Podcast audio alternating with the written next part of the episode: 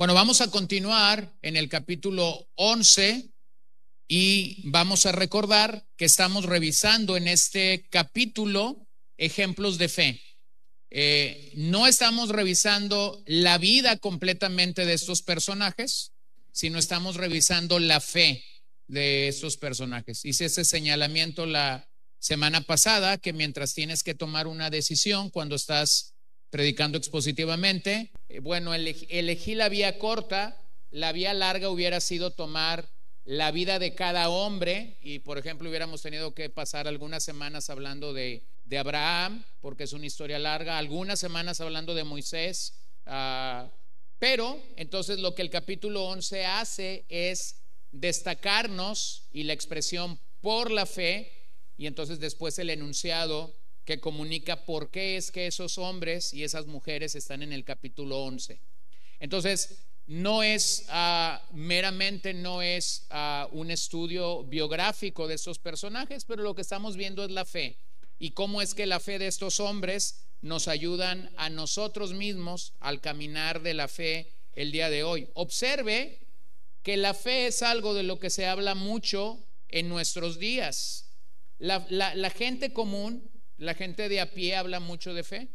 Eh, cuando sabemos que alguien está enfermo y que está padeciendo algún mal o alguna enfermedad degenerativa, entonces vamos con esa gente y le decimos, necesitas tener mucha fe. Eh, a veces hablamos de ciertas personas y decimos, fulano de tal es, un hombre de mucha fe o es una mujer de mucha fe.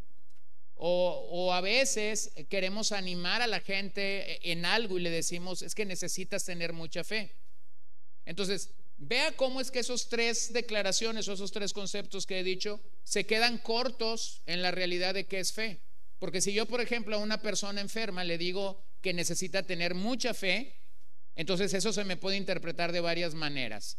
Fe en el especialista, fe en la medicina, fe en un tratamiento, fe en tomarse los medicamentos fielmente. Si yo a una persona, por ejemplo, que está pasando por una situación emocional o sentimental, le digo que necesita tener mucha fe, entonces esa, persona puede, puede entender que es fe en el psicólogo, que es fe en el psiquiatra, que es fe en la medicina. Pero ese no es el tipo de fe del que Hebreos 11 nos está hablando.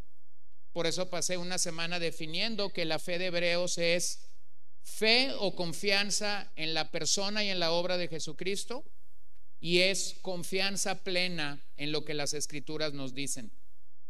Es así como estos hombres, a pesar de que la historia nos muestra a hombres y mujeres que estuvieron en el Antiguo Testamento, que no tuvieron lógicamente la historia del nacimiento, de la muerte y de la resurrección de nuestro Señor Jesucristo, ellos confiaron y creyeron en la palabra audible que Dios les dio a cada uno de ellos. Ellos vieron por fe cosas que aún no habían pasado, es así como la semana pasada dijimos que la fe de Abel entonces nos habla de la necesidad de creer para después adorar.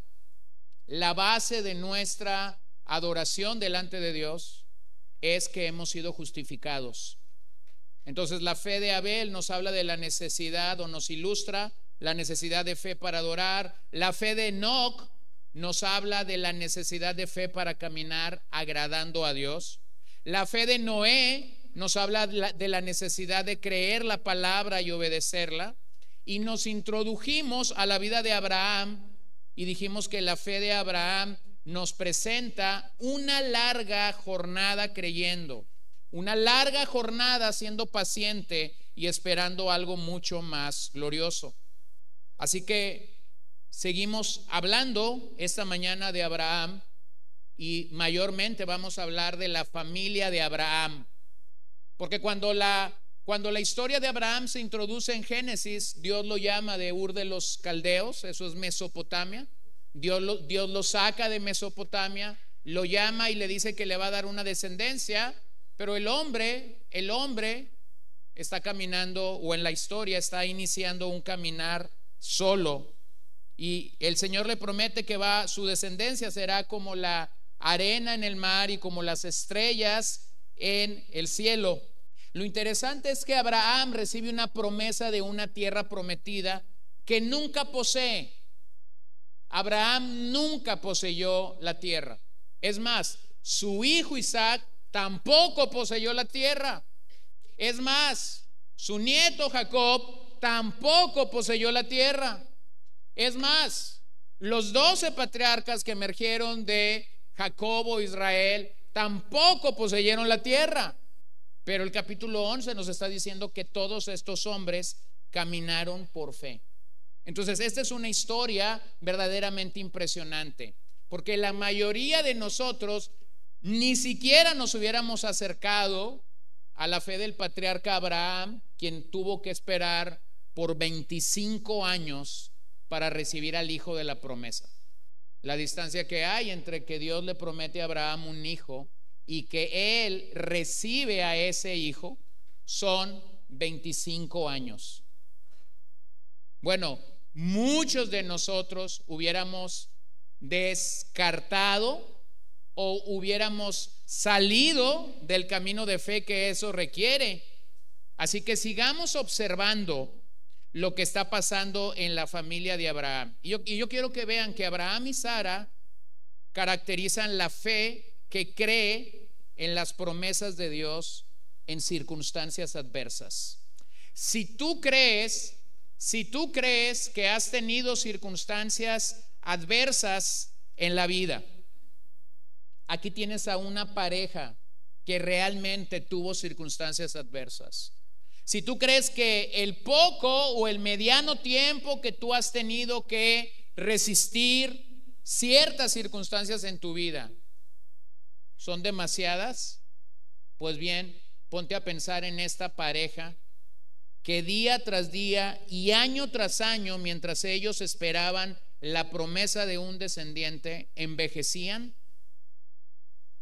e iban viendo como una irrealidad la promesa de tener un descendiente. Bueno, veamos esta mañana primero la fe de Sara. Hebreos 11, versículo 11 y 12.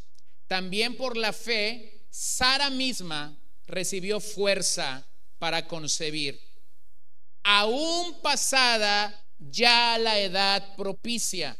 ¿Cuál edad propicia? Pues la edad propicia para ser madre pues consideró fiel a aquel que lo había prometido, por lo cual también nació de uno, y este casi muerto, es decir, Abraham, con respecto a esto, una descendencia.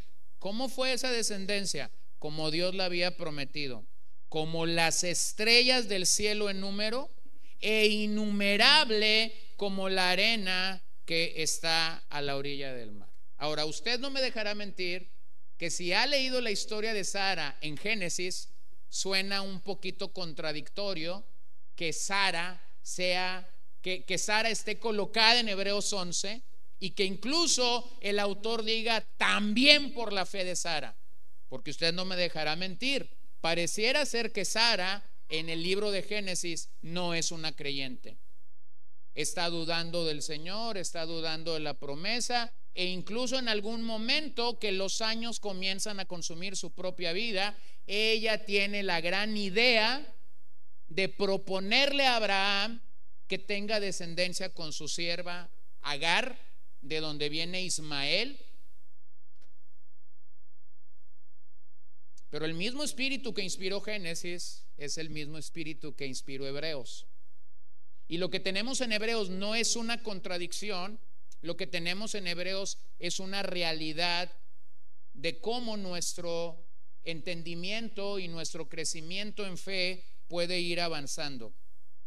Por ejemplo, usted puede observar en Génesis 18 que cuando a Abraham se le promete que Sara ya dará luz a este descendiente, a este famoso descendiente, a, este, a esta promesa de 24 años atrás, la Biblia nos dice en Génesis 18 que cuando Sara escuchó eso, se rió.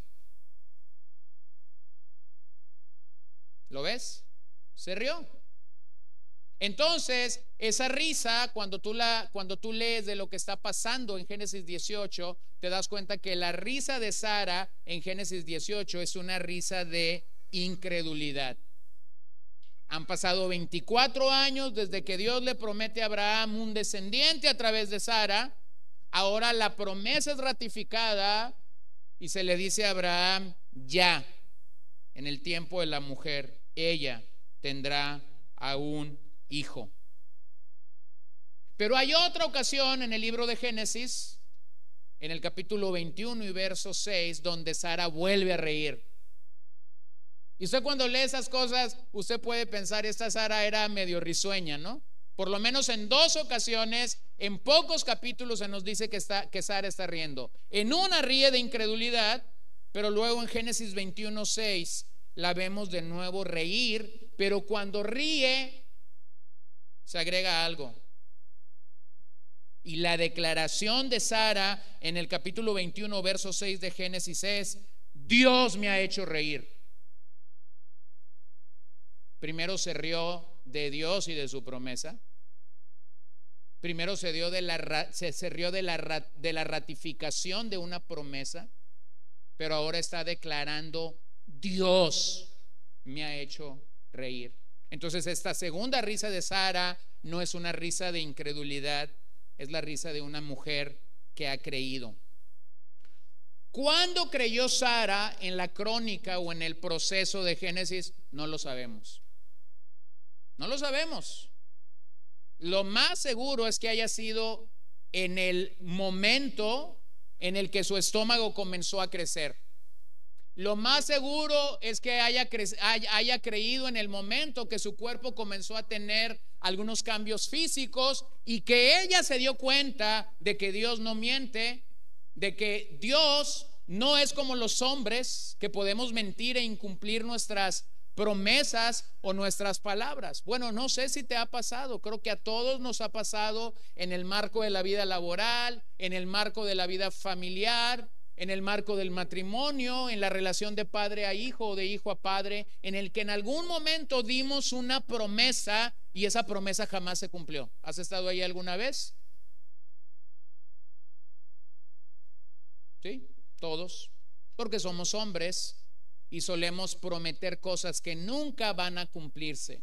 Porque somos hombres y solemos prometer o dar promesas a la gente más cercana alrededor de nosotros que no seremos capaz de cumplir. Pero aquí tienes la historia de una familia, una familia que ha caminado por 24 años esperando esa promesa. Bueno, hace unos meses surgió o se generó una película alrededor de la historia de Abraham. Cuando yo vi esa película, alguien me preguntó que si qué me había parecido. Yo le dije, muy lenta. Y les voy a decir honestamente, creo que siempre que la gente trata de hacer una película del Evangelio, se quedan cortos. Cuando uno ha leído el Evangelio, cuando uno ha leído la Biblia, las historias se quedan cortas. Nos pueden presentar escenarios, y eso es lo peligroso, nos pueden presentar escenarios eh, de mucha especulación. Es decir, nos pueden meter dentro de la historia bíblica unos dramas increíbles, pero que no son bíblicos. Entonces, yo creo que cuando tú y yo queremos saber la historia de esta familia, hacemos bien en leer Génesis y lo que Génesis dice acerca de ellos. Observe que esta Sara que está riendo cuando Dios la hizo reír es la misma Sara que propone a Abraham que tomara a Agar queriendo hacer las cosas a su manera, queriendo tomar una vía rápida para pronto descubrir que una vía rápida en desobediencia nunca causará felicidad. Hermanos, usted y yo nos parecemos mucho a esta mujer. Usted y yo somos este tipo de Saras que queremos tomar la vía más rápida siempre, que queremos descubrir por nosotros mismos cómo será hacerlo desde mi capacidad, cómo será hacerlo desde mi fuerza, aunque eso conlleva desobedecer a Dios, aunque eso conlleva mentir, aunque eso conlleve falsear la verdad, aunque eso conlleve ocultar mi pecado. Déjeme decirle rápidamente que Sara, Sara estuvo en grandes problemas y llevó a grandes problemas a Abraham por querer tomar una vía que no era la más correcta.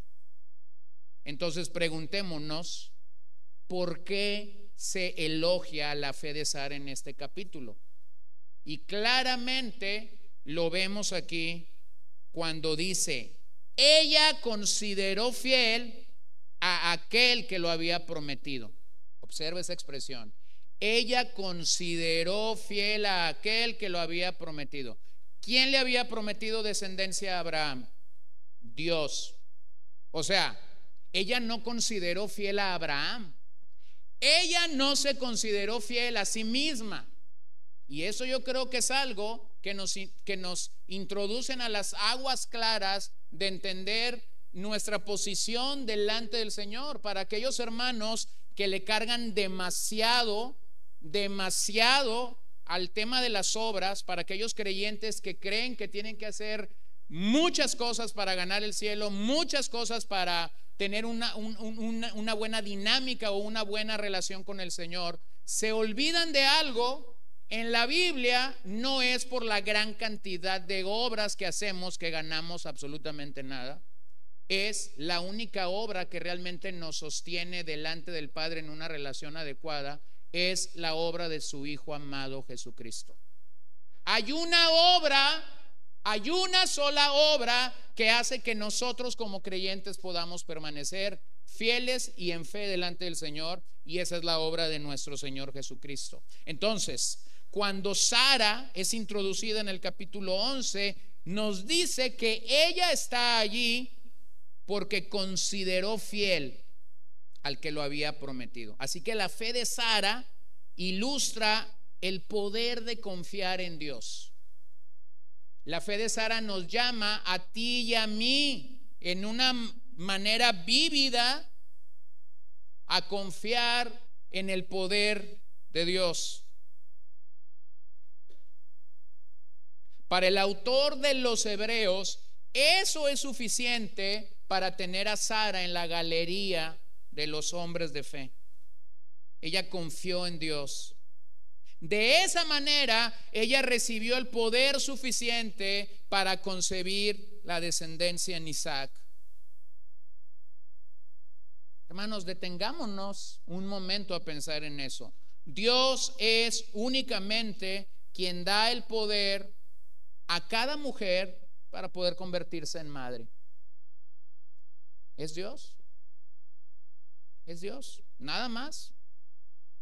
Bueno, hay una disputa claramente en algunos estudiosos o eruditos del Nuevo Testamento acerca de quién es el sujeto en esta oración, porque regularmente entendemos que es el hombre quien deposita espermatozoides en el, en el organismo de una mujer y que es a través de eso que se genera que se genera la vida. Así que hay quienes apuestan o dicen que realmente el sujeto es Abraham, otros apuestan y dicen que el sujeto aquí es Sara.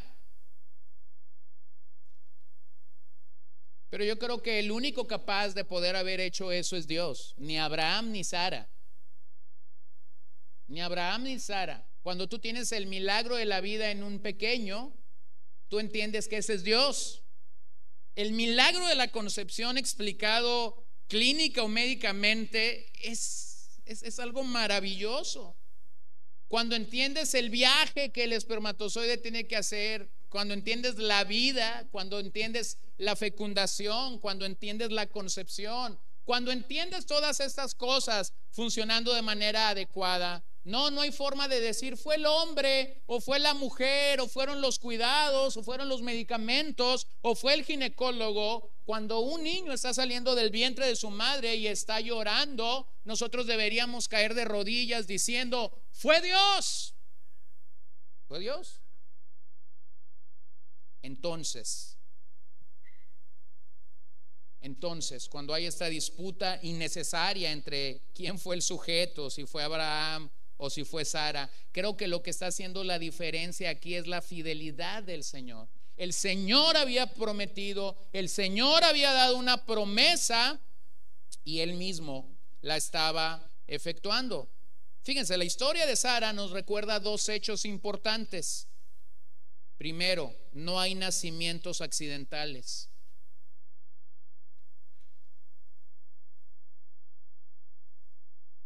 Segundo, no hay nacimientos naturalistas.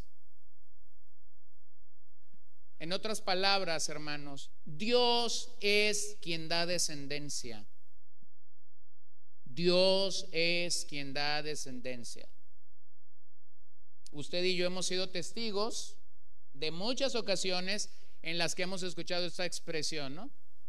Una señora está embarazada, a veces dentro del matrimonio, a veces una jovencita fuera del matrimonio, y cuando dices la pregunta, ¿y cuántos meses tienes? La respuesta a veces de la pareja o de, o, de la chica fuera del matrimonio es, se nos chispoteó.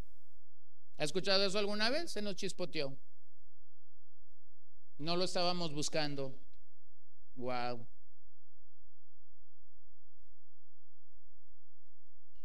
Hágame un favor si usted viene a esta iglesia. Nunca más me vuelva a decir se nos chispoteó. Nunca más me vuelva a decir no lo estábamos buscando. Porque los pasajes que acabamos de decir claramente dicen algo. Dios es el que da descendencia. Dios. Entonces cuando un matrimonio está en ese funcionamiento adecuado ante los ojos de Dios, no hay como algo que se salió fuera de control. Es Dios queriéndote dar descendencia. Miren Génesis 15, del 1 al 6, donde vemos claramente lo que está pasando en la historia de esta familia. Después de estas cosas, las palabras del Señor vino a Abraham en visión diciendo, no temas, Abraham, yo soy un escudo para ti, tu recompensa será muy grande. Y Abraham dijo, oh Señor Dios, ¿qué me darás? Puesto que yo estoy sin hijos y el heredero de mi casa es Eliezer de Damasco. ¿Quién era Eliezer de Damasco? Era un esclavo. Dijo además Abraham, no me has dado descendencia y uno nacido en mi casa es mi heredero. Es decir, en las leyes de aquel momento, como este muchacho había nacido en casa de Abraham, si él no llegaba a tener descendiente, o sea, si, Isaac no hubiera nacido, entonces el heredero de Abraham hubiera sido uno que bajo la esclavitud nació en su casa.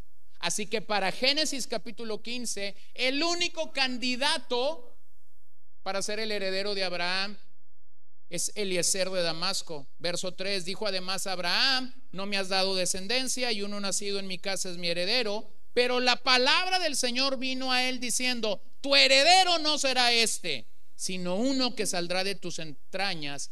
Él será tu heredero. El Señor lo llevó fuera y le dijo, ahora mira al cielo y cuenta las estrellas, si te es posible contarlas. Y añadió, así será tu descendencia. Y luego vean el verso 6, Abraham creyó en el Señor y el Señor le reconoció, y él, y él se lo reconoció por justicia es decir, fue justificado, como ya hemos dicho. Bueno, sin lugar a dudas, Abraham era un creyente, Sara no da esta evidencia, ¿lo ven? El relato de Génesis claramente dice, Abraham creyó a Dios. Y usted dice, ¿eso le alcanzó a Abraham para ser salvo? Ya lo he explicado algunas veces, pero lo voy a volver a decir. Cuando la Biblia nos dice que un santo en el Antiguo Testamento creyó, el Señor le considera o le toma la parte de lo que él creyó. Es decir, Abraham no sabe nada de Jesús encarnado, Jesús muriendo en la cruz, Jesús resucitado. Todos estos elementos que para ti y para mí serían lo básico o lo elemental para que un pecador se convierta en creyente. ¿Qué fue lo que creyó Abraham en ese momento? Que Dios era fiel. Que Dios hablaba verdad. Que si Dios le había dicho, vas a tener un heredero, lo iba a tener. ¿Cómo se llama eso a la luz de, la historia de la Biblia? Se llama revelación progresiva. Es decir, Abraham no tiene la revelación completa que tú y yo tenemos del Evangelio. Pero lo que Abraham sabía de Dios, al creerlo, le fue considerado como salvación.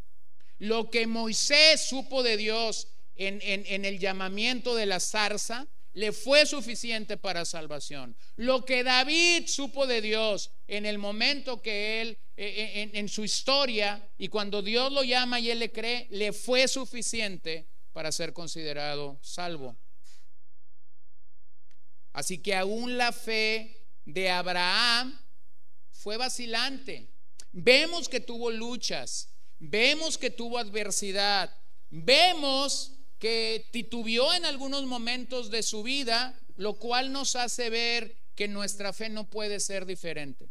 Tú y yo podemos creer inicialmente cuando hemos sido salvos por medio de la gracia de Dios, cuando fuimos llamados por Dios para la salvación, cuando nuevamente vemos nacer de nuevo a una persona y vemos cómo es que Dios es quien llama, vemos cómo es que Dios es quien salva, que, que, Dios es quien rescata y podemos estar cerca de esa persona, muchas veces nos ponemos a pensar en nuestro propio llamado y decimos, esta fue la realidad de mi alma también en algún momento. Pero mientras Abraham caminaba por esos 25 años, por esa generación, lo que es una generación para nosotros, Abraham pudo entender que Dios no mudaría su promesa. Dios había prometido y él entonces cumpliría. Al referirse a, que su descendencia sería como las estrellas en el cielo y la arena en el mar, claramente esto es un hipérbole, una figura literaria que recalca la gran cantidad de descendientes que tendría. O sea, ¿cómo entender eso de las estrellas en el cielo y la arena en el mar? Bueno, alguien pudiera decir, pues su descendencia va a ser ah, incontable, pero la figura utilizada ahí es un hipérbole, es una exageración de la gran cantidad de descendientes que saldrán. Vean en Génesis 17, 6, te haré fecundo en gran manera y de ti haré naciones y de ti saldrán reyes. Véanlo en el verso 17. Entonces Abraham se postró sobre su rostro y se rió y dijo en su corazón, a un hombre de 100 años le nacerá un hijo y Sara, que tiene 90 años, concebirá. ¿Ven la fe titubeante? La promesa vino en el capítulo 15, pero ya han pasado 25 años y la promesa no es cumplida. Aquel hombre que fue considerado justo o que fue justificado delante de Dios 25 años después también está titubeando. Recuérdeme, usted que ha leído la Biblia, recuérdeme cómo conocemos a Abraham en el Nuevo Testamento. El padre de la fe. El padre de la fe, un hombre que está titubeando. Un hombre que después de 25 años, cuando el Señor no ha cumplido lo que de forma inicial le prometió, está titubeando, ¿es llamado el Padre de la fe? Hermanos, es que no hay de otro tipo de hombre, es que no hay de otro tipo de persona cuando hablamos de fe. Nuestra fe es titubeante. O sea, no nos podemos jactar de nuestra fe. No podemos jactarnos de que nuestra fe es robusta, de que nuestra fe siempre está en el, en el esplendor. No podemos jactarnos como, como lo hace un, ah, un atleta o un deportista de todas sus horas de gimnasio o de todas sus horas de entrenamiento, porque en el tema de la fe siempre vamos a tener algún momento de titubeo, como lo vemos claramente en el caso de Abraham. Sin embargo, tanto Abraham como Sara están en el capítulo 11. Y de ambos podemos entender algo, creyeron la promesa de Dios. A pesar de las luchas, a pesar del titubeo, ellos creyeron la promesa de Dios. ¿Qué fue el problema entonces en esta historia? ¿Cuál es la adversidad que ellos están enfrentando? El tiempo. El tiempo. Si hoy yo diera una promesa a mis hijas y no la cumplo de aquí a que la noche llega, ellas estarían decepcionadas de mí el día de mañana. Pero en esta historia hay 25 años desde que Dios promete un hijo a que el hijo llegue. ¿Lo puede ver? ¿Lo puede reconocer? ¿O es cuando hay la incertidumbre de una enfermedad en tu organismo? Vas con un médico y ese médico te dice, usted podría morir de esto. No te dijo mucho, son unas cuantas palabras, solamente dijo, usted podría morir de esto. Vas con una segunda eh, con un segundo especialista para tener una segunda opinión. Y entonces ese especialista te dice, usted está en, un, en una situación muy difícil de la cual podría morir. Solamente agregó que hay una situación muy difícil. Pero entonces comienzas a ir a una serie de estudios y mientras la gente está pasando por esa serie de estudios, lo único que la gente quiere saber, y usted no me dejará mentir, es si se va a morir o no se va a morir. El proceso nunca nos interesa, ¿cierto? El proceso nunca nos interesa. O sea, quiero que me digan si me... Y, y como para qué una persona que está tan mal de salud quisiera saber si se va a morir o no para meterle el acelerador al carro. Están enanos de vista que en, muchos casos, si no nos dijeran que nos vamos a morir, no arreglaríamos las cosas que tenemos que arreglar. ¿Se acuerdan cuando al rey Ezequías un profeta se acercó y le dijo que iba a morir? Y le dice, el Señor ha sido con bueno, que te, te va a dar la oportunidad de que arregles lo que está mal en tu casa. Era el rey de la nación pero cuando el Señor le dijo, para que arregles lo que está mal en tu casa, no le dijo lo que está mal en tu reino. Eso significa que algo estaba mal en su casa, ¿no? Dios no le dijo para que arregles el reino.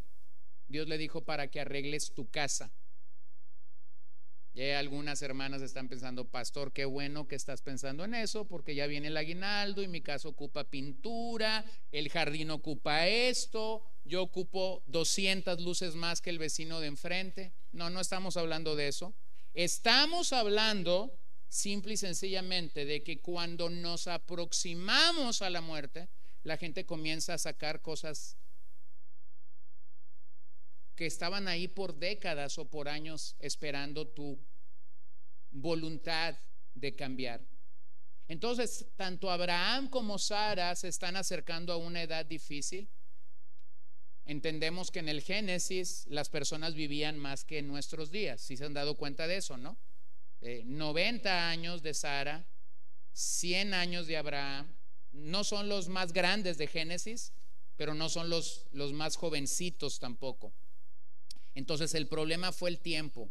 Ellos avanzaban de edad y lo único que poseían eran más y más animalitos, pero no un descendiente. Génesis 21 del 1 al 3. Entonces el Señor prestó atención a Sara, como había dicho, e hizo, e hizo el Señor por Sara, como había prometido. Sara concibió y dio a luz un hijo a Abraham en su vejez, en el tiempo señalado que Dios le había dicho. Abraham le puso el nombre de Isaac al hijo que le nació, que le dio Sara. Entonces, ¿qué es lo que tienes en Hebreos? En Hebreos 11 tú tienes un resumen de todos estos eventos que se nos narran en Génesis. Es simplemente un resumen. ¿Qué vemos en la historia? Dios eligió una mujer de 90 años y estéril para resaltar su poder para cumplir su promesa. ¿Por qué quiso Dios esperar 25 años? ¿Qué acaso el Dios que le dio poder a Abraham y a Sara 25 años después no tenía poder 25 años antes para provocar que Isaac viniera a través del vientre de una mujer más joven y de un varón más joven? Bueno, conclusión. Solo Dios pudo capacitar a Sara para llevar adelante su promesa. Solo Dios pudo capacitar a Abraham para llevar a cabo su promesa. Pero lo que la historia claramente está resaltando no es el potencial de Abraham, no es la capacidad de Sara para ser madre. Lo que la historia está resaltando es claramente el poder de Dios para cumplir su promesa. Lo que tú ves en esta historia es una larga generación de espera. Y finalmente el Dios que pudo haber hecho las cosas desde el principio, lo hace 25 años después. Para entonces poder llegar a la conclusión, fiel es el que lo prometió. Fiel es el que lo prometió. Pero esa es la historia y es la esencia de la fe salvadora de un hombre casi muerto surgió una nación.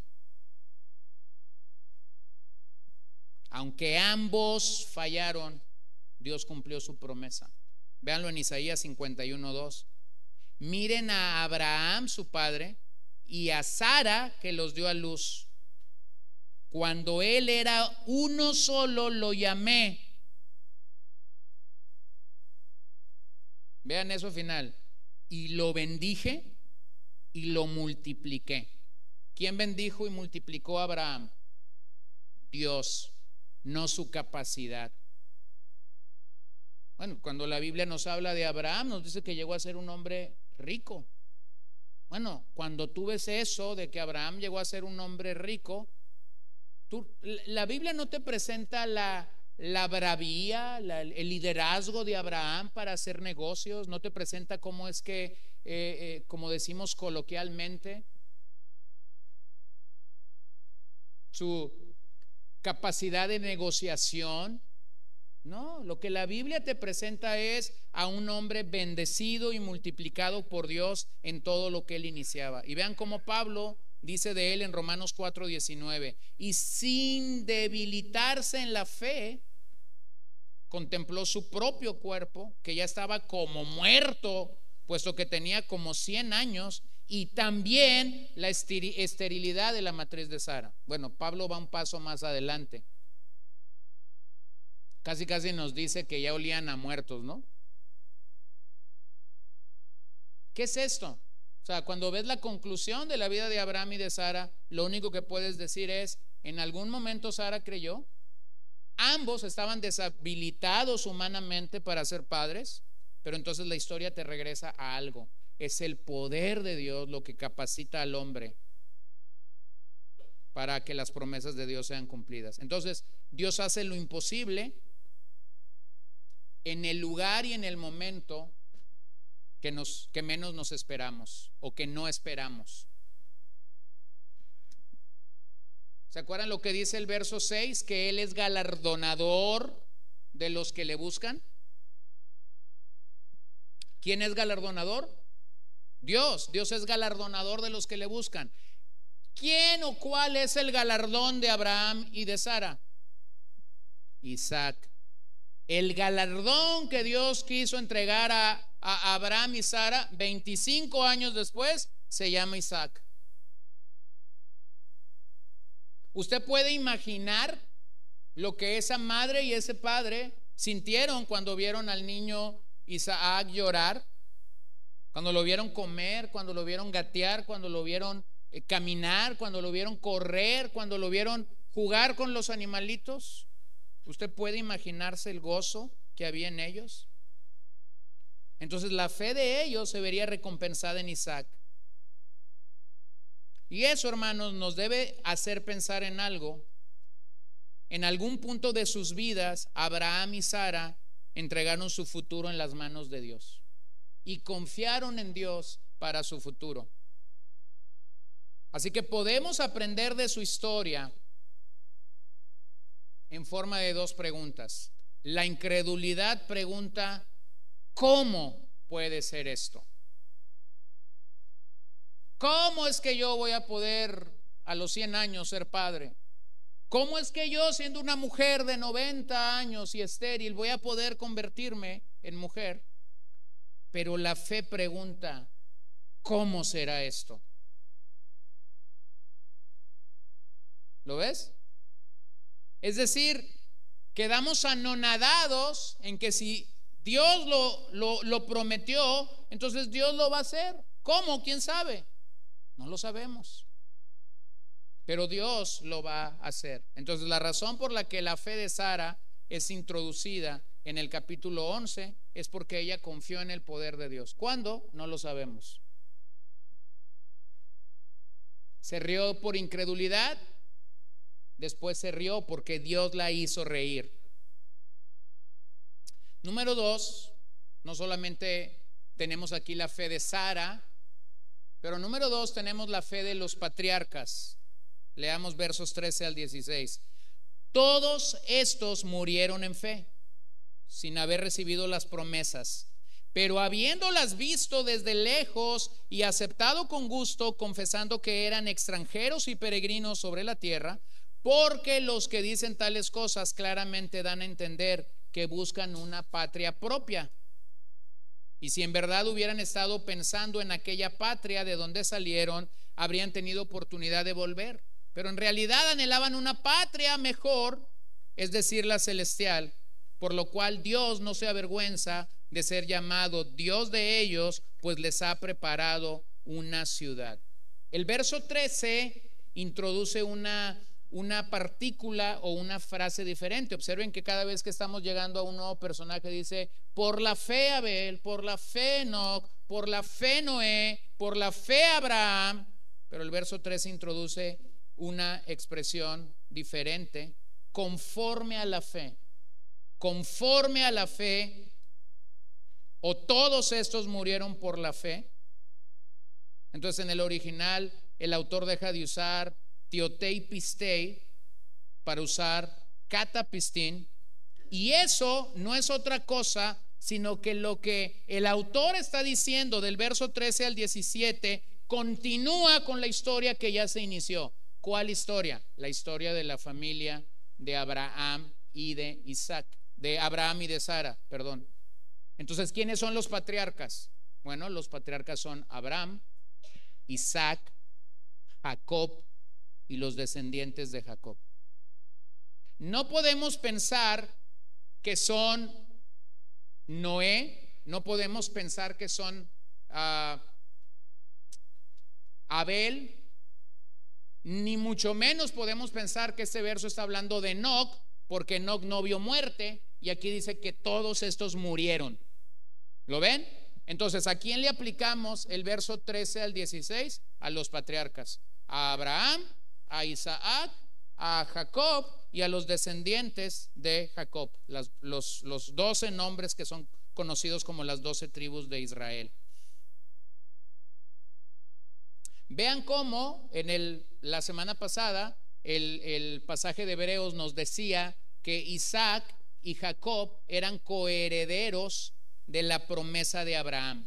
¿Ven? Entonces ven cómo el texto por sí mismo nos dice claramente a quién está apuntando. Entonces preguntémonos al texto, ¿qué aprendemos de los patriarcas? ¿Cómo ellos nos enseñan a confiar en Dios? Número uno, estos hombres mantuvieron la visión de fe hasta la muerte. Abraham creyó hasta el día que murió, Isaac creyó hasta el día que murió, Jacob creyó hasta el día que murió. En otras palabras, ellos enfrentaron la muerte y cuando murieron todavía no eran dueños de la tierra prometida. Pero cuando murieron, murieron confiando en la promesa de Dios. Sus vidas manifiestan que la fe reguló su comportamiento en esta tierra. Y no tengo el tiempo, pero tú puedes hacerlo Observa las últimas palabras de Isaac cuando está muriendo y bendice a sus hijos. Observa las últimas palabras de Jacob cuando está muriendo y bendice a sus hijos. Observa cómo es que estos hombres están muriendo con la convicción, Dios va a cumplir lo que ha prometido en la vida de nuestros descendientes. Eso es increíble. O sea, no están muriendo creyendo, la promesa aquí terminó porque yo era el receptáculo, de la promesa de Dios. Porque Dios me dio esa promesa a mí, aquí terminó. Esa es una vida muy corta. Esa es una vida de muchas miserias. Cuando tú piensas que, bueno, ya morí, aquí voy a acabar. Hermanos, el libro de Malaquías nos dice que uno de los propósitos del matrimonio es precisamente levantar una descendencia, ¿qué? Piadosa. ¿Eso se limita a tus hijos? No. Mínimamente el Antiguo Testamento cuando está pensando en descendientes piensa en tus hijos, en tus nietos y en tus bisnietos. Mínimamente yo debería estar discipulando a mis hijos pensando en mis bisnietos.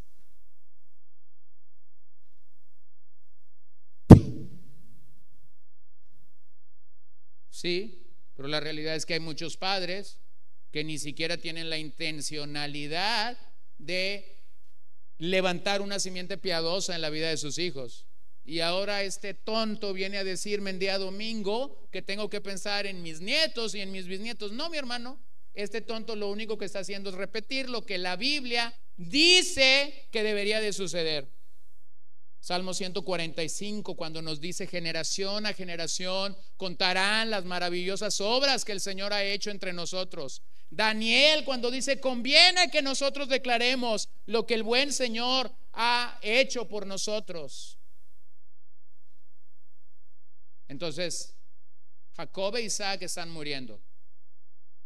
La tierra no es de ellos. Ellos han vivido en la tierra como extranjeros, como peregrinos pero cuando están, dijéramos en México, están entregando el equipo, juntan a su equipo y cuando juntan a su equipo les dice, el Señor ha prometido, el Señor va a cumplir, ustedes heredarán la tierra prometida. ¿Lo puedes ver? Mantuvieron la visión de fe hasta la muerte. Número dos, murieron sin haber recibido la promesa, como ya he mencionado vieron las promesas de Dios, pero no las vieron cumplidas. Abraham, el padre de la fe, el patriarca que inició con esta gran nación, murió mucho antes de ver marchar a la nación para poseer Canaán.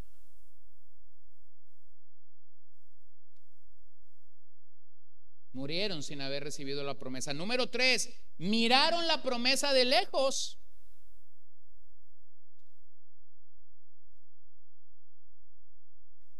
Cuando Dios le está diciendo a Abraham, te daré una tierra, te daré la tierra prometida, te daré Canaán. Más o menos, esa promesa de parte de Dios a Abraham, cuando Génesis 15, 6 dice, y creyó Abraham a Dios y eso le fue contado por justicia. Cuando le promete descendencia, cuando le promete una herencia, cuando le promete ser el dueño de esta tierra en la que moró como un extranjero miraron la promesa de lejos. ¿Sabes cuántos años hay aproximadamente, sin ser muy quisquillosos en la exactitud? Pero por lo menos hay 500 años. Entre que Dios le está diciendo a Abraham, te voy a dar esta tierra, y que los israelitas están entrando y están tomando Canaán. 500 años después de la muerte de Abraham, voy a ser un poquito más exacto, de la muerte de Abraham, sus descendientes poseyeron la tierra prometida. ¿Qué ves aquí? Que el telescopio de la fe, recuerdan este objeto que sirve para ver a mucha distancia? El telescopio. El telescopio de la fe hizo visible las promesas de Dios para Abraham. De manera que ellos estuvieron expectantes de cómo Dios lo haría, pero no lo vieron. Esto me recuerda a otro hombre que estuvo más cerca que Abraham de la tierra prometida. Se llamaba Moisés. Y Moisés ha estado los últimos 40, 38, 39 años de su vida dándole la vuelta al desierto, pastoreando a un pueblo terco y difícil.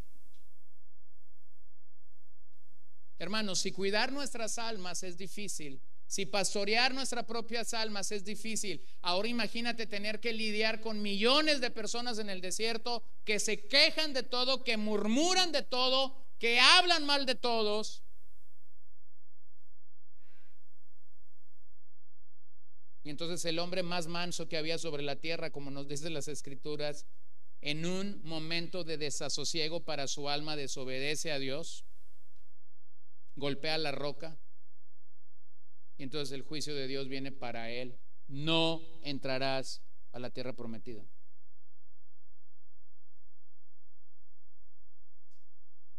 Pero miraron la promesa de lejos.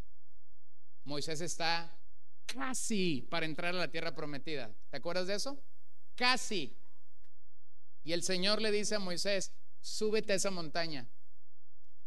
Y mira desde ahí, mira desde la altura lo que mis hijos, lo que, los que mis descendientes, los que los descendientes de Abraham van a poseer, porque yo quiero dárselos. 500 años después de que el santo Abraham ha muerto. Vean cómo lo dice Juan 8:56. Abraham, el padre de ustedes, se regocijó esperando ver mi día. Y lo vio y se alegró. Échense ese filete en el plato. Este es Jesús hablando, diciendo, Abraham vio este día y se alegró. Siglos, muchos siglos antes. ¿Lo pueden ver? Porque la fe lo que hace es tomar un telescopio y ver mucho más allá de lo que está delante de ti. Número cuatro, se vieron como extranjeros y peregrinos. Observe esa naturaleza. Los patriarcas vivieron en la tierra prometida como extranjeros. Ellos caminaron en fe en términos de una peregrinación a una ciudad. Mantuvieron a lo largo de su vida una mentalidad de peregrinos. Una mentalidad de peregrinos. El gran predicador escocés George Morrison dijo en alguna ocasión, lo importante no es en qué clase de habitación vivimos, sino en la que esperamos vivir. Entonces, la fe de los patriarcas apunta a algo celestial y futuro. El fin no era en sí mismo entrar a la tierra prometida. Sino una realidad que nos mostraba algo mucho más grande y algo mucho más especial. Observa como Salmo 39, 12 lo declara. Escucha mi oración, oh Señor, y presta oído a mi clamor. No guardes silencio ante mis lágrimas, porque extranjero soy junto a ti. Peregrino, dice el salmista, como todos mis padres. Entonces hay un sentido en el Antiguo Testamento de peregrinos y no solamente llegamos a ese sentido de ser peregrinos y extranjeros cuando leemos la primera carta de Pedro. Todos los perdón, tanto los patriarcas como nosotros el día de hoy vivimos por fe. Estamos en la búsqueda de una ciudad diferente, por lo que al igual que ellos debemos anhelar la patria celestial. Lo que creemos de la vida y de la muerte impactará toda nuestra forma de vivir. Lo que nosotros creemos acerca de la vida y de la muerte impactará toda nuestra forma de vivir. ¿Me ayudan ahí con la pantalla? ¿Qué crees de la vida? ¿Qué crees de la muerte? Bueno, lo que tú creas, eso va a impactar tu forma de vivir.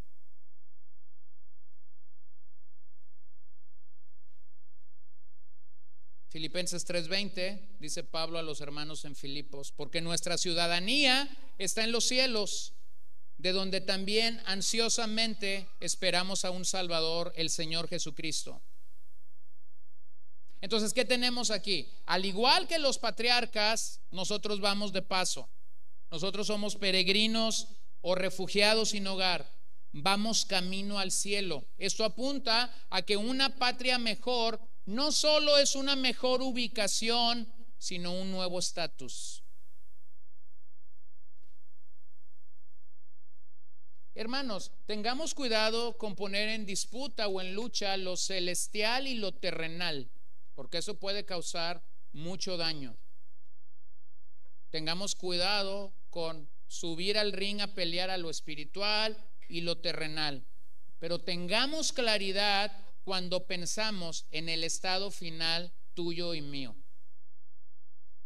Es decir, seamos trabajadores, seamos diligentes, pensemos en cómo levantar una simiente piadosa para el Señor, pensemos en el legado que vamos a dejar, pensemos en las maneras como cuando tú y yo no estemos en esta tierra, nuestros descendientes van a estar involucrados a con un, con un pensamiento más amplio de bendecir a la tierra o de bendecir, o de bendecir a su propia generación en el nombre de Cristo. No, no estamos peleados con eso. Pero tengamos en cuenta algo, lo que mete en grandes aprietos a la gente el día de hoy es pensar en el hoy sin tener una expectativa del mañana. Sin tener una expectativa del mañana. Una ciudad mejor. Escuchen aquí la palabra, mejor. Esta palabra que se repite una y otra vez en Hebreos. Un camino mejor, una salvación mejor, un sacerdote mejor. Todas habían apuntado a Cristo, pero ahora se nos presenta una mejor ciudad, un país mejor, algo que está enfocado de una manera mejor en Cristo. Entonces estos patriarcas vivieron en tiendas, como veíamos la semana pasada. Tenían que quitar esas carpas y poner las estacas y las cuerdas que, fijaban eh, eh, eh, a las tiendas contra el viento en el desierto. Pero ellos caminaron con una mente de peregrino, sabiendo que les esperaba una ciudad gloriosa. Entonces la pregunta es, si sabes que te espera una ciudad gloriosa, ¿por qué cargar con tanto equipaje?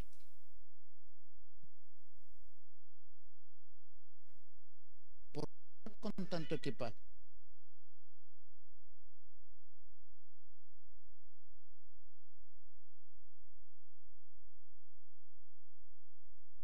Nuestra gran esperanza es ir a nuestro país de destino, no al país de origen. Nuestra gran esperanza es nuestra patria de destino, no nuestra patria de origen. Vean cómo podemos señalar que Dios no incumplió, incumplió su promesa. Dios no incumplió su promesa pero la tierra prometida tan solo era el cascarón de algo mucho más grande. El cumplimiento de la ciudad celestial era más grande que cualquier ciudad terrenal. En la semana estaba escuchando mi esposa un podcast y escuché esta frase que yo le dije, regrésalo y repítemela. La teología del sufrimiento es cruel si no hubiera un cielo. Decirle a los creyentes, vamos a sufrir por causa de Cristo sin la esperanza de un cielo, es una teología muy cruel, es una teología sin esperanza. Pero cuando ves a un creyente sufrir, ese es un buen momento para decirle, mi querido hermano, te recuerdo que la teología del sufrimiento tiene al cielo como meta.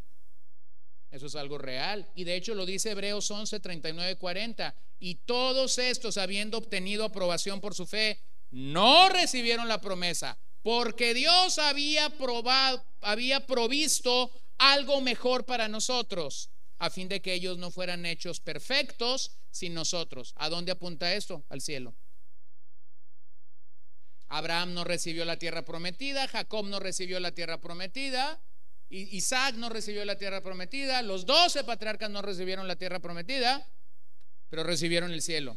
Y nosotros Caminamos hacia allá y por eso dice, a fin de que ellos no fueran hechos perfectos sin nosotros. Así que las promesas de Dios deben de ser aceptadas, aunque su cumplimiento recaiga en el futuro.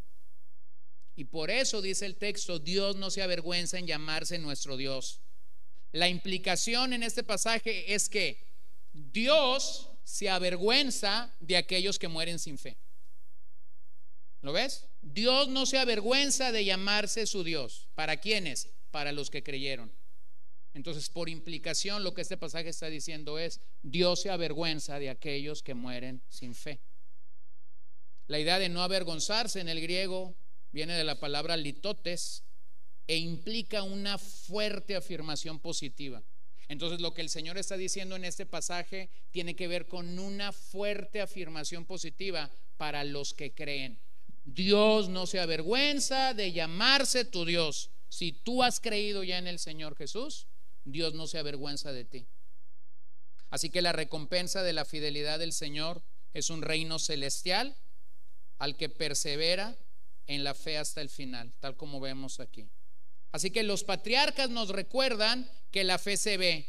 ¿Cómo se ve? En la manera en que actuamos. ¿Puedo ver la fe de una persona? Claro que sí. ¿Cómo? ¿Por lo que dice? No.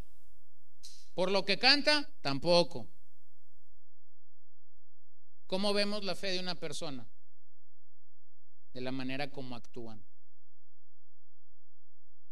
Está Jesús predicando en una edificación de sus días, diferente a las edificaciones de nuestros días en algunos detalles, pero en eso resulta que comienzan a escuchar ruidos allá arriba en el techo, comienza a haber un estrago en el techo y de repente baja, ¿se acuerdan? Bajan a través de cuerdas una camilla donde está un paralítico, lo han traído a Jesús para que Jesús lo sane el tumulto era tanto, me imagino, en la puerta y alrededor, que no había manera para que él entrara. Pero entonces los amigos del enfermo hacen todo el estrago que hicieron. Eh, no sabemos después qué pasó, si repararon el techo o dejaron el hoyo. esperamos que hayan hecho algo, ¿no? Pero cuando tú ves esa historia o esa narración en los evangelios, es sorprendente lo que dice dice que Jesús vio la fe de los amigos. ¿Cómo vemos la fe? No por lo que cantamos, no por lo que hablamos, no por lo que decimos. La fe en la vida de otras personas la vemos por la manera como ellos actúan. Entonces, ¿quieres ver la fe de un creyente? No lo oigas cantar. ¿Quieres ver la fe de un creyente? No lo oigas orar. ¿Quieres ver la fe de un creyente? Velo cómo actúa. Eso dolió, ¿no? A todos. Número tres, vamos a acabar. Seguimos con la familia de Abraham y ahora vamos a la parte final del verso, la fe de Abraham en la entrega de su hijo. Versos 17 al 19. Por la fe Abraham, otra vez, la frase que está introduciendo de manera común lo que se está diciendo. Por la fe Abraham, cuando fue probado, ofreció a Isaac y el que había recibido las promesas ofrecía a su único hijo, fue a él a quien se le dio, a, a, quien se le dijo en Isaac te será llamada descendencia. Él consideró que Dios era poderoso para levantar aún de entre los muertos, de donde también, en sentido figurado, lo volvió a recibir. Un comentarista dice del verso 19, de uno que casi no nació y que después de nacer casi fue asesinado, nacen todos los descendientes de Abraham. Va de nuevo, de uno que casi no nació y que después de nacer casi fue asesinado, nacen todos los descendientes de Abraham. ¿Por qué es, que eso tiene que ser ahí? Porque esto maximiza el poder de Dios. Obsérvenlo claramente. Esto maximiza el poder, la potencia de Dios para obrar, la soberanía de Dios para decidir cada evento alrededor de nuestras vidas. Piénsalo dos veces. Dios ha prometido a Abraham un descendiente. Entre que la promesa se da y que Isaac nace hay 25 años de diferencia. Más o menos Génesis 22 está situado y eh, Isaac debió haber sido un muchacho entre los 12, 13, 14 años. Cuando Isaac está subiendo a, a, Moriah con su padre Abraham para ser sacrificado, Isaac debió haber tenido entre los 12, los 13, los 14 años. No más chico, no más grande, pero entonces sumemos a 25 años, sumémosle a, 12, entonces tenemos 37 años. Hay 37 o 38 años entre que Dios le ha prometido a Isaac y ahora se lo ha pedido que se lo sacrifiquen. Piénsalo bien, hermano. Piénsalo bien. Tú eres Abraham, tu esposa es Sara. Has pasado una generación esperando a este pequeño. Por fin ha llegado. Lo has disfrutado, lo has saboreado has dado papillas, has dado comida, le has visto iniciar a eh, hablar tu idioma, le has dado todos los cuidados por los próximos 12, 13 años. Ahora que la voz comienza a engrosar, ahora que los niños comienzan a, a, tener un crecimiento y que tú estás pensando en que próximamente llegarás a ser abuelo, ahora nuevamente el Señor que prometió que él iba a nacer te dice, súbelo a una montaña y dámelo en sacrificio. Entonces, piénsalo dos veces la próxima vez que lees Génesis 22. Yo no creo que nosotros calificamos a la altura de Abraham para hacer lo que él hizo. No estamos a la altura de Abraham en esa obediencia y en esa fe para hacerlo. Nosotros, si recibiéramos una palabra como la que Abraham recibe en el capítulo 22 de Génesis, nosotros trataríamos de negociar con Dios. Señor, pero tú me lo diste, mira que yo lo he cuidado. Mira, Señor, yo he gastado 45 mil pesos solo en pañales, 48 mil pesos en leche de lata, me he gastado 50 mil pesos en medicinas. Y tú me diste todo ese dinero, Señor. Si tú no hubieras estado ahí, tú, yo no hubiera podido sostener a este niño. He gastado una buena cantidad en ropa. Entonces comenzaría nuestra negociación con Dios. Pero sin dudarlo, Génesis 22 nos presenta la fe del patriarca, una fe paciente y una fe que resistió 37 años después a grandes penalidades. Esto nos recuerda nuevamente que la fe que persevera será probada. Hemos visto a lo largo de la epístola a los hebreos que la fe que agrada a Dios es una fe que persevera. La fe que persevera es una fe que también es probada. Entonces, ¿qué vemos aquí? Vemos la profundidad de la fe del patriarca. Esta es la prueba definitiva que Abraham tuvo que pasar. Dios mismo le pide en sacrificio a Isaac. No le piden sacrificio a Eliezer, no le piden sacrificio a Ismael, el hijo de Agar. Tampoco vemos a, Abraham negociando con Dios. Bueno, Señor, mira, vamos a hacer algo. Tú me estás pidiendo el hijo de la promesa. Yo te voy a dar dos por uno. Voy a subir a Eliezer, el Damaseno conmigo, y también voy a subir a Ismael, que realmente es el primogénito. No es el unigénito como tú lo presentas, pero es mi primogénito, y entonces te los voy a dar ahí en Moria como tú quieres que te entregue Isaac. Pero a este no te lo voy a dar.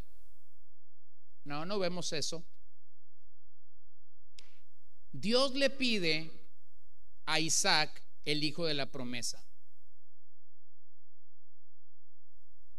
Y ahora, al reconocer lo que Dios le demanda a Abraham, podemos cerciorarnos que la fe que impacta, que la fe impacta la manera como enfrentamos las pruebas. No solamente la fe es vista en la forma como actuamos, la fe impacta la manera como nosotros enfrentamos las pruebas. Vean ahí la expresión el único en algunas versiones, en otras versiones el unigénito. La palabra único o unigénito en el original apuntan a alguien que es único en origen, por lo tanto es irreemplazable en su clase. En otras palabras, Isaac era el hijo y el heredero de la promesa que Dios le había dado a Abraham. Si él muere, ¿qué crees que pasa con la promesa?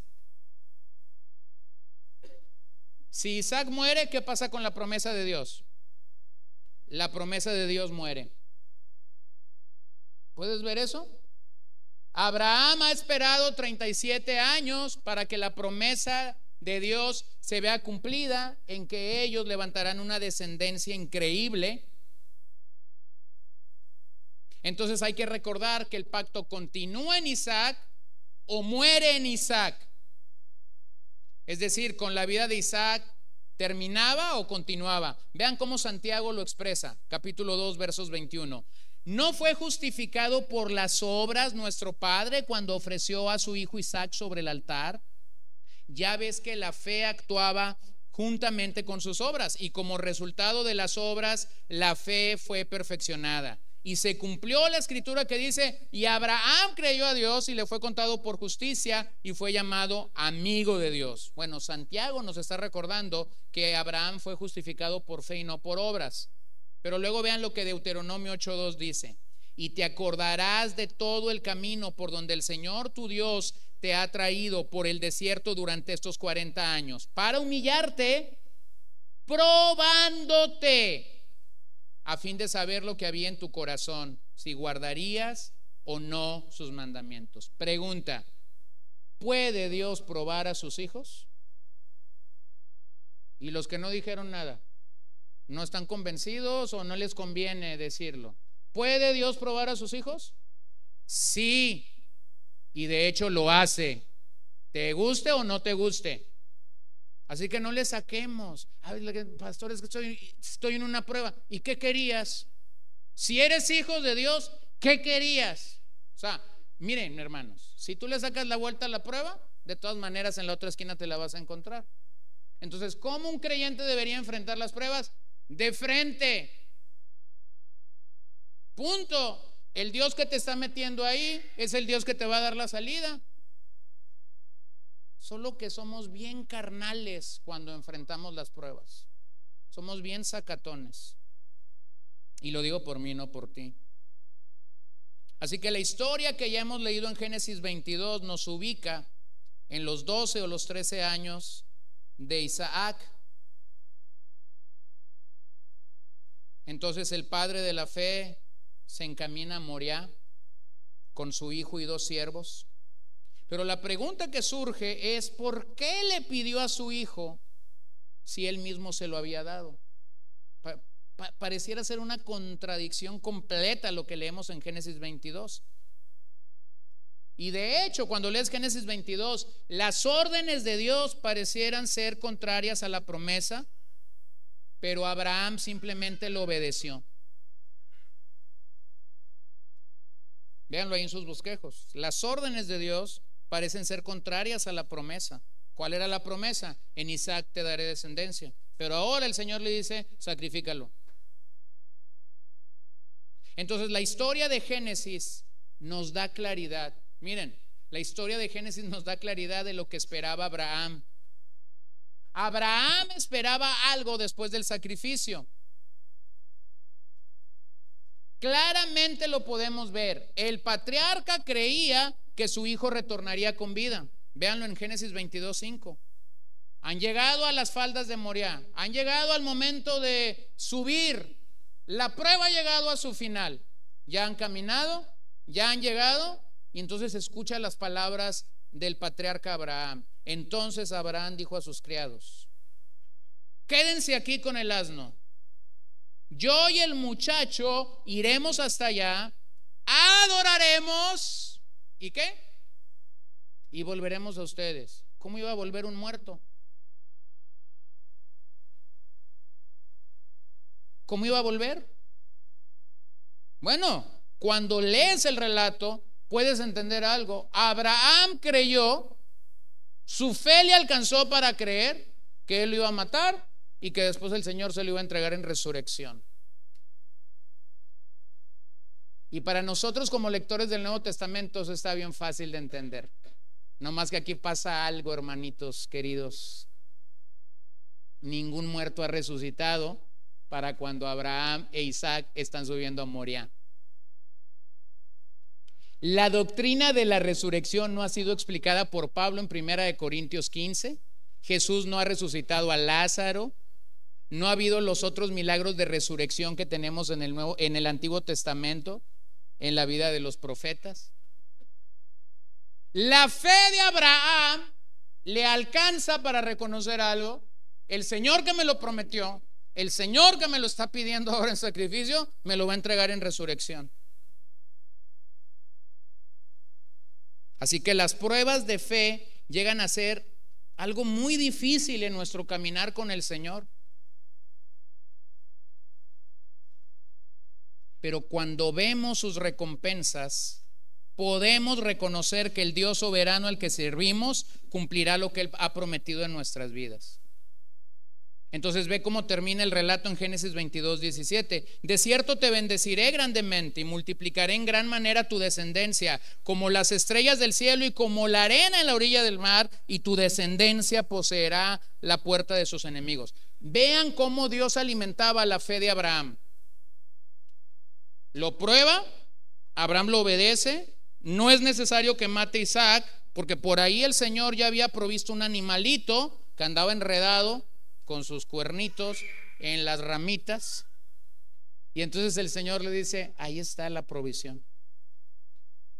Y cuando Dios ve la fe de su, de su hijo Abraham, entonces ratifica la promesa. ¿Qué nos recuerda esto? Que la fe, nuestra fe, la tuya y la mía, se alimenta solo en un lugar, en las promesas de Dios para nosotros. ¿Dónde encontramos esas promesas? En un curso motivacional, pagándole al psicólogo para que nos diga cosas bonitas escuchando a un buen poeta que alimente mi oído. No, ¿dónde nuestra fe se ve alimentada? En las escrituras. Es el único lugar donde la fe es alimentada. Así que Abraham respondió en obediencia y en fe a la prueba que Dios puso y Dios reiteró su bendición. Vemos la fe de Abraham indómita para creer lo imposible y por lo que el autor dice, en cierto sentido, Isaac murió de forma figurada, anticipando con ello la muerte y la resurrección del Hijo unigénito de Dios. ¿Por qué la palabra único y unigénito está allí en la historia de Isaac? Porque Juan 3:16 nos recuerda porque de tal manera amó Dios al mundo que entregó, ¿a quién entregó? A su Hijo. ¿Cómo? ¿Cómo era ese Hijo? unigénito, único en esencia, irreemplazable. ¿Y de dónde viene esa historia? De Moria. Cuando el Señor proveyó a aquel animalito en Moria para que Isaac no muriera, pero que ese animalito reemplazara a Isaac, hermanos, eso es el Evangelio. Esa historia está comunicando que un día en la montaña de Moria alguien tomaría nuestro lugar como el Cordero Pascual y ese día el Señor no proveyó a otra persona. Ese día el Señor sacrificó a su propio Hijo por amor por ti por mí. Y entonces Cristo murió. ¿Dónde es que la palabra Jehová Jiré, el que provee, se cumple en todo su esplendor para ti y para mí, se cumple en el Calvario cuando Cristo murió. Allí el Padre proveyó todo lo que tú y yo necesitábamos en la persona de Cristo. Entonces, no ande sacando Jehová iré para cualquier cosa. Se le acabaron los frijoles. Jehová iré, él proveerá. Se le acabó el azúcar, Jehová, iré. Ya, ya tienes demasiada azúcar en tu cuerpo, hombre. Nada te va a pasar si te tomas un café sin azúcar. Hermanos, el lugar donde Jehová proveyó esplendorosamente a su Cordero Pascual es en la cruz. Él es irreemplazable. No hay nada que pueda uh, que, no hay nadie que pudiera tomar el lugar que él. Así que la historia del sacrificio de Isaac tiene una mejor versión en la entrega del Padre Celestial, en la persona de su unigénito. La historia de Abraham e Isaac realmente es la historia del Evangelio, porque nos recuerda que nosotros mismos seremos probados, tal como Pedro lo dice en el 1.6, en lo cual ustedes se regocijan grandemente aunque ahora por un poco de tiempo, si es necesario, serán afligidos con qué? Con diversas pruebas, para que la prueba de la fe de ustedes, más preciosa que el oro que perece, aunque probado por fuego, sea hallada, que resulte en alabanza, gloria, honor en la revelación de Jesucristo. Entonces Dios probó la fe de Abraham, Dios probará nuestra fe no necesariamente en la dimensión que probó la fe de Abraham, pero nuestra fe será probada. Nuestra fe será probada. Aquellos que estamos caminando por fe y en fidelidad a Dios, debemos descansar en los resultados de la perfecta voluntad de Dios. Nosotros seremos probados con diferentes situaciones, con cosas de diferente índole. Y las pruebas de Dios o se aprueban o se reprueban, pero no se pasan de panzazo. ¿Cuánto te sacaste en el examen, mi hijo? Seis, papá, pero pasé. O está el chico que llega con el 70 y dice, papá, pero si supieras cuánto te se sacaron todos mis compañeros. ¿Qué importa cuánto se sacaron tus compañeros? Me importa cuánto te sacaste tú.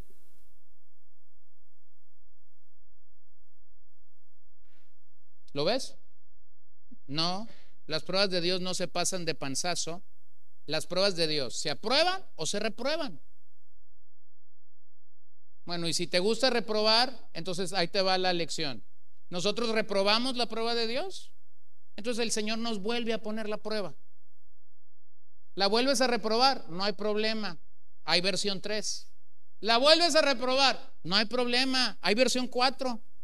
Ah, no entendiste porque eres medio terco, no hay problema, hay versión 5. Ah, pero es que el Señor ya se pasó conmigo. Ah, entonces ahí está la versión 6. Entonces, hermanos, nomás hay que agregarle algo a, ese, a esas versiones. Pareciera ver que cada vez que el Señor nos pone una versión nueva, la intensidad viene con un poquito más de... ¿Lo ves? Es como cuando aprietas estos tornillitos de la cocina integral o de las puertas que con el paso del tiempo y el juego que tienen comienzan a, comienzan a brincar, ¿no? Y ahí tienes que estar tú con un desarmador. Y tú dices, ahora sí lo voy, como dicen los chiquillos, ¿no? ahora sí lo voy a apretar bien machín para que ya no se le vuelva a abrir a mi mamá. Ah, pasas, todavía andas en la versión 8, bueno, entonces el Señor va a necesitar apretar más machín el tornillo para que pases la prueba. Entonces vale más que aprendamos por obediencia y no por experiencia. Bueno, vamos a acabar. La palabra de Dios es verdadera y por eso sus hijos somos llamados a obedecerlo y a seguirlo. Simplemente obedecerlo y a seguirlo. Yo creo que de Abraham podemos aprender a aferrarnos a las promesas de Dios, aferrarnos al poder de Dios en medio de cada prueba que nos asalte. A mí me impresiona la fe de Abraham en cuanto a, a creer que su hijo resucitaría creer que su hijo resucitaría. Abraham jamás leyó una teología sistemática sobre la resurrección, jamás estuvo en una clase para entender la resurrección, pero puso su fe en Dios y su fe era sincera y su fe era genuina para creer que Dios tiene el poder suficiente para resucitar a su Hijo único. Entonces, hermanos, en estos versos podemos reconocer que la fe en Dios obrará para lograr todo lo que sepamos es su perfecta voluntad. No, cuando leo Hebreos 11 no echo a volar mi imaginación y no echo a volar todo lo que yo quiero hacer en la vida. No. Cuando yo leo Hebreos 11 me doy cuenta que la fe en Dios obrará para lograr todo lo que sepamos que es la voluntad perfecta de Dios. El, gran comentarista Lane dijo, cuando Abraham obedeció el mandato de abandonar Ur de los Caldeos, simplemente renunció a su pasado. Pero cuando fue llamado al monte Moriah para entregar a su propio hijo a Dios, se le pidió que entregara también su futuro. Y eso es el llamado de la salvación, ¿no? Dios me el llamado de la salvación es Dios diciéndonos, entrégame tu pasado. Y a veces cómo duele ese pasado, cómo duele cuando, cuando el pecado no ha hecho estragos en nuestras vidas, como que nos, nos duele decir, sí Señor, ay, voy a confiarte esto. Pero después cuando el Señor dice, mira, realmente la historia completa es que no solamente quiero tu pasado, también quiero tu futuro. Y ya hubo un hombre en la tierra al cual Dios le pidió su pasado y 37 años después también le pidió su futuro.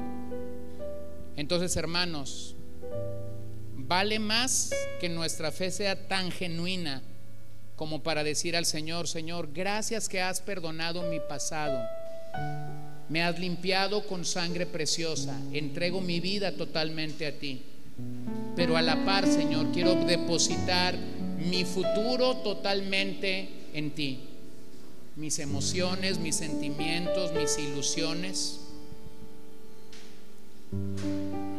Dice primera de Samuel 2:30, lejos está esto de mí, porque yo honraré a los que me honran y los que me desprecian serán tenidos en poco. Dios honrará a los que le honran. Y lo que mejor honra a Dios es nuestra fe, nuestra vida de fe. La vida de fe y de fidelidad a Dios trae honra siempre a su nombre. Y termino en Lucas 20:38, cuando dice, Él no es Dios de muertos, sino de vivos, porque todos viven para Él. Así que yo te pregunto esta mañana, querido hermano, querido amigo, ¿estás viviendo para el Señor? ¿Tu fe te alcanza para vivir para el Señor? Señor, oramos esta tarde que tú quisieras ayudarnos a que nuestra fe pueda ser robusta, pueda ser profunda, como aquel hombre decimos, creo Señor, pero ayuda a mi incredulidad. Señor, te necesitamos.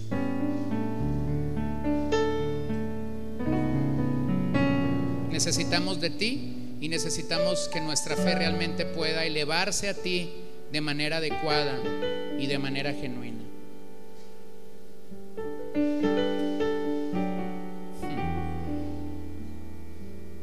Te damos gracias, Señor.